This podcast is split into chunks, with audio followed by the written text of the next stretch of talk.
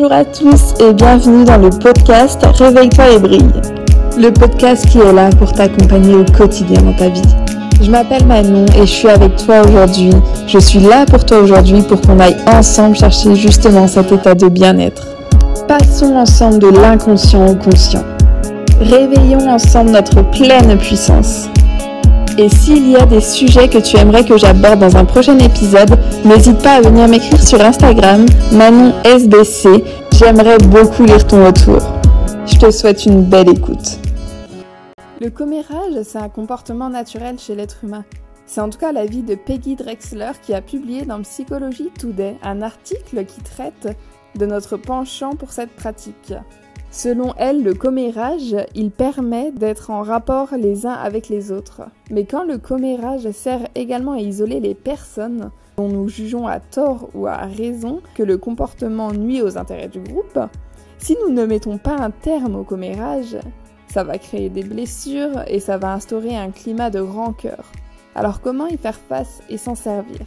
C'est ce que nous allons voir ensemble dans ce tout nouvel épisode de Réveille-toi et brille. Je te souhaite une belle écoute. L'origine d'une rumeur, elle vient tout simplement de la peur du vide. Quand on ne trouve pas de sens à ce qui se passe autour de nous, et quand ça manque d'informations, on va vouloir combler les vides. La grande force de la rumeur, c'est qu'elle a l'allure d'une véritable révélation. La rumeur, elle se chuchote, elle se murmure de bouche à oreille. Mais maintenant, c'est encore pire avec les téléphones portables et les réseaux sociaux. La rumeur, elle touche à la moralité, à l'identité et parfois au domaine de l'intime. Et lorsqu'une rumeur, elle a terminé l'image ou la réputation d'une personne, c'est pas facile pour la personne de faire partie du groupe. Et c'est très mal vécu à l'adolescence, où on est surtout en quête d'identité, parce qu'on sait pas trop qui on est à l'adolescence. On se cherche, et les choses qu'on va dire sur nous, en ne sachant pas nous-mêmes qui nous sommes exactement, ça va forcément plus nous toucher. Et une rumeur, ça peut vraiment tuer ou détruire une vie que ce soit des enfants victimes de malveillance, de harcèlement ou des adultes qui ont vu leur carrière ou leur vie privée détruite par des rumeurs odieuses, ça peut vraiment briser une personne. Et la personne qui est à l'origine des rumeurs, c'est souvent qu'elle est elle-même fragile et donc elle va montrer une autre personne du doigt pour ne pas être confrontée à ses propres fragilités. Et en comprenant ça, dans certains cas, ça peut nous aider à redevenir acteurs de la situation. Socrate, dans la Grèce antique, il était considéré comme un grand sage, et ses écrits sont restés une référence pour les philosophes contemporains. Et un jour, un des amis à Socrate, il est venu le trouver, et il lui a dit Sais-tu ce que je viens d'apprendre au sujet de ton autre ami? Et Socrate, il va répondre à cette personne Avant que tu me répondes, j'aimerais te faire passer un test, celui des trois passoires.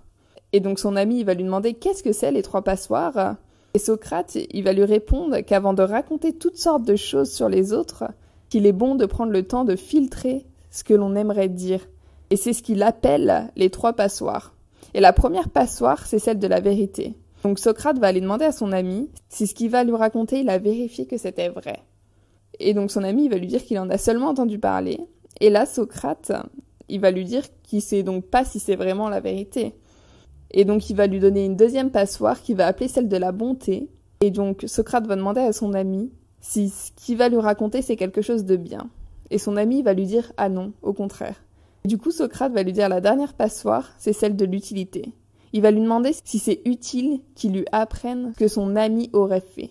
Et là l'autre personne elle va hésiter, il va lui dire que pas vraiment. Alors Socrate il va simplement lui répondre que si ce qu'il a à raconter c'est ni vrai, ni bien, ni utile, pourquoi il va vouloir lui dire. Et ça me paraît utile qu'on garde tous en tête ce texte, qu'on se pose tous des questions avant d'aller raconter quelque chose sur une autre personne, parce que les mots, ça peut tuer.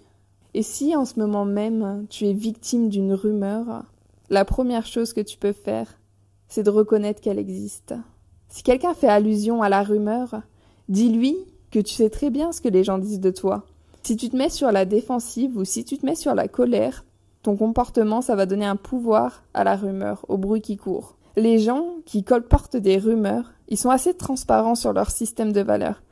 C'est donc intéressant de leur renvoyer cette image en leur demandant tout simplement qu'est-ce qui les intéresse là-dedans, qu'est-ce qui les intéresse dans cette rumeur qui propage? Et généralement, tu verras que ça va les mettre mal à l'aise. Ce que tu peux faire aussi, c'est de retourner la situation. C'est de toi-même crier cette rumeur sur les toits. Alors c'est important déjà d'évaluer le degré de la rumeur, les conséquences qu'elle peut avoir et les nuisances qu'elle provoque au quotidien. Si c'est question d'une petite rumeur, c'est préférable de pas se prendre la tête et de la prendre avec humour, et de montrer l'absurdité de la chose. Mais si c'est une grande rumeur qui a de l'importance, et si toi-même tu annonces ta rumeur à haute voix, pour moi ça va lui faire perdre de l'importance. Parce que les rumeurs, elles se répandent comme des traînées de poudre. Parce que les gens qui les propagent le font pour gagner en popularité, le font peut-être pour être mieux acceptés dans un groupe, pour donner l'impression qu'ils tiennent le scoop du siècle. Et si tu diffuses publiquement leur scoop du siècle, entre guillemets, ils auront plus aucune raison de propager la rumeur parce que toi-même tu l'auras fait. Et bien sûr, il y a certains cas où t'as pas envie que ça se sache. Mais si tu penses qu'en parler à tout le monde c'est le meilleur moyen de prouver que c'est ridicule et d'arrêter les bruits de couloir, alors fais-le. Dans ces cas-là surtout, il ne faut pas que tu oublies qui tu es. Peu importe ce que les gens disent de toi, garde la tête haute et souviens-toi de qui tu es. Faut pas que tu laisses le pouvoir aux autres de juger ta propre valeur. C'est ça. Demande-toi pourquoi ça te touche autant que ces gens-là racontent quelque chose sur toi? Si une personne dans la rue ou un de tes proches vient te dire que tu fais 5 mètres de long, c'est tout con, hein, mais on est d'accord que ça ne te toucherait pas, parce que tu sais très bien que ce n'est pas le cas. Alors pourquoi laisser une autre chose te toucher si tu sais que ce n'est pas le cas? Et on va se quitter sur cette petite question. Cette semaine, j'aimerais remercier Mélanie pour son avis sur YouTube. Je me sens plus légère quand j'écoute tes podcasts. Surtout n'arrête pas. Pour moi, c'est un plaisir de t'écouter. Merci beaucoup. Ne t'inquiète pas, je ne vais pas m'arrêter de sitôt. Et je vous remercie d'être resté jusqu'ici. Je vous dis à la semaine prochaine pour un tout nouvel épisode. Prenez soin de vous et surtout ne laissez pas quelqu'un vous dire votre propre valeur.